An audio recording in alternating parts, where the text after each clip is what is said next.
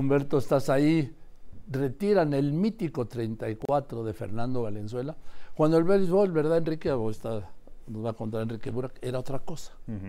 ¿sí? Porque, bueno, yo hablaré con él primero. Voy contigo, Humberto.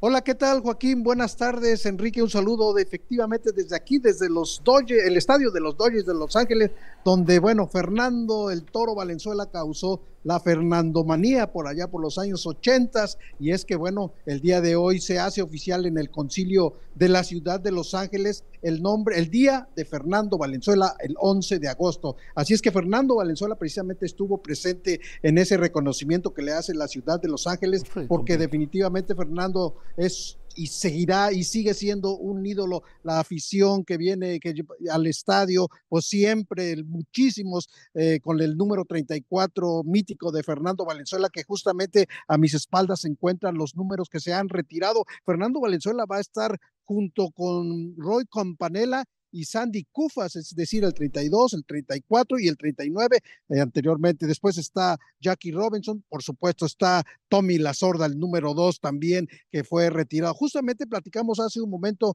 con Fernando el Toro Valenzuela y aquí están sus impresiones, Joaquín. La, comunidad latina, los mexicanos, siempre habían estado esperando esto. ¿Qué le quiere decir a la comunidad latina? que fueron pacientes, muchas gracias a todos, sí, porque fueron 32, 33 años de, de espera, pero yo creo que la insistencia de todo el público, de toda la gente que sigue a Dyers y siguió mi carrera en los 80, bueno, yo le agradezco bastante porque realmente fue muchos años de espera, pero finalmente, bueno, se logró y yo creo que también se debe a, a todo ese apoyo que dio la afición para que pues eh, sucediera esto, ¿no? De, de, el número 34 se ha retirado.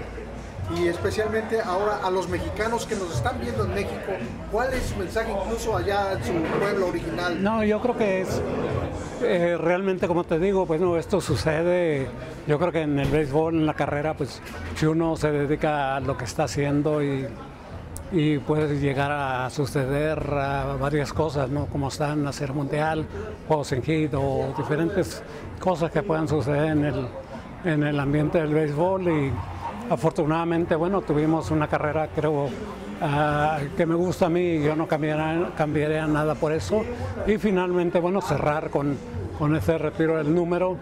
Así es de que, bueno, esto va para todos ustedes ahí en México y saludos. Gracias. Pues ahí están las palabras, Joaquín Enrique.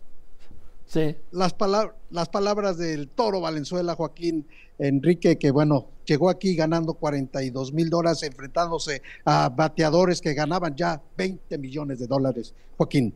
Y ponchándolos. Gracias, gracias, Humberto. Y aquí está ya